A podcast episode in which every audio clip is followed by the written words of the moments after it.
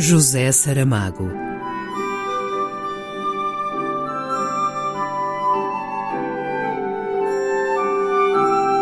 A caminho do centenário.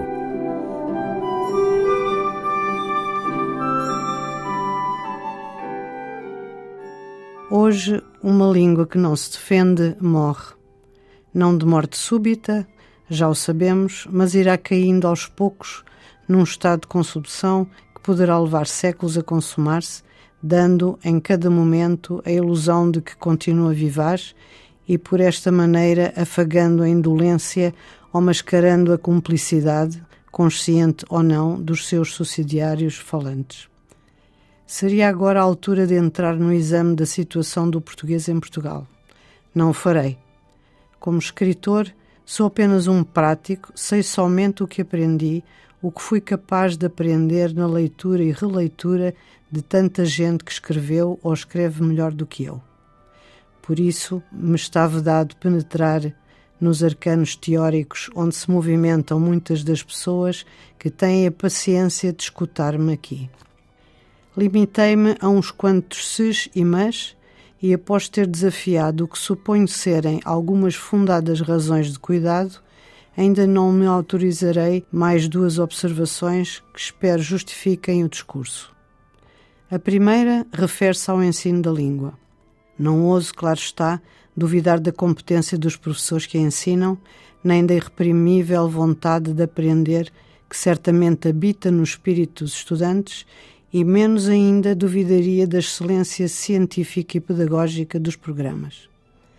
Estarei, portanto, retirando-me dos motivos de caráter imediato que explicariam o baixíssimo nível de conhecimentos e a confrangedora inépcia com que as gerações de estudantes de todos os graus do ensino lidam com a sua língua natal quando a escrevem e quando a falam. Dizem-me que se trata de um fenómeno geral, até mundial.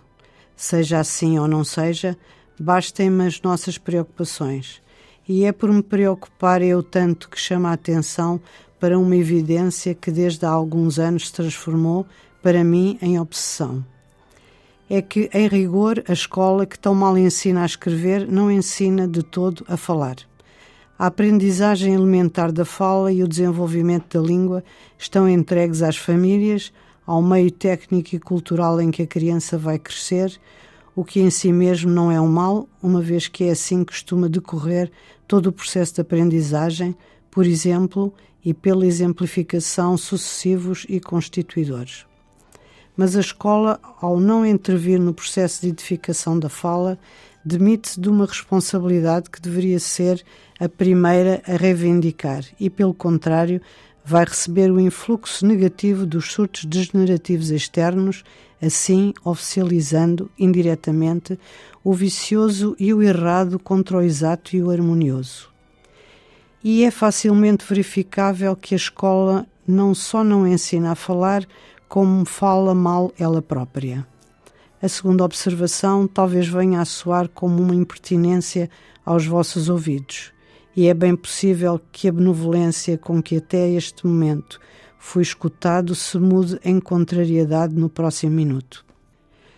Porque vou ser eu aquele sapateiro grego que não se satisfaz com criticar o desenho da sandália que a pele escalçara a uma figura e atreveu-se a apontar defeitos na anatomia do joelho.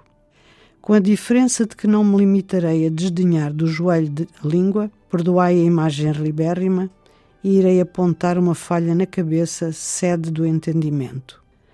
A temerária sugestão a que me atrevo consistiria precisamente na introdução de uma disciplina de História da Língua a partir dos dois ou três últimos graus do ensino básico.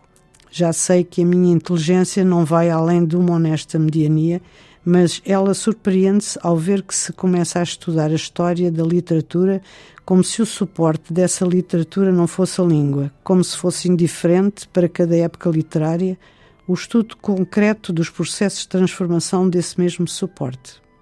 Mais ainda, como se não houvesse relação direta entre uma impressão que se quer comunicar e o instrumento que tornará possível a sua expressão. Perguntar-me-eis agora se, chegado a este ponto, já reinventei a língua portuguesa. A ironia é merecida. Dizei-me, Porém, se não vos parece que uma escola que ensinasse de facto a escrever e a falar, a falar, insisto, uma escola que fizesse da história da língua a matéria vertebradora por excelência de uma formação humanística, dizei-me se essa escola não estaria revitalizando as maltratadas línguas em que nos comunicamos, reinventando-as todos os dias no espírito de cada estudante a quem, finalmente, poderíamos dar, no sentido mais profundo da palavra, o nome de iniciado. Um excerto de Cadernos de Lanzarote, por Fernanda Costa. José Saramago.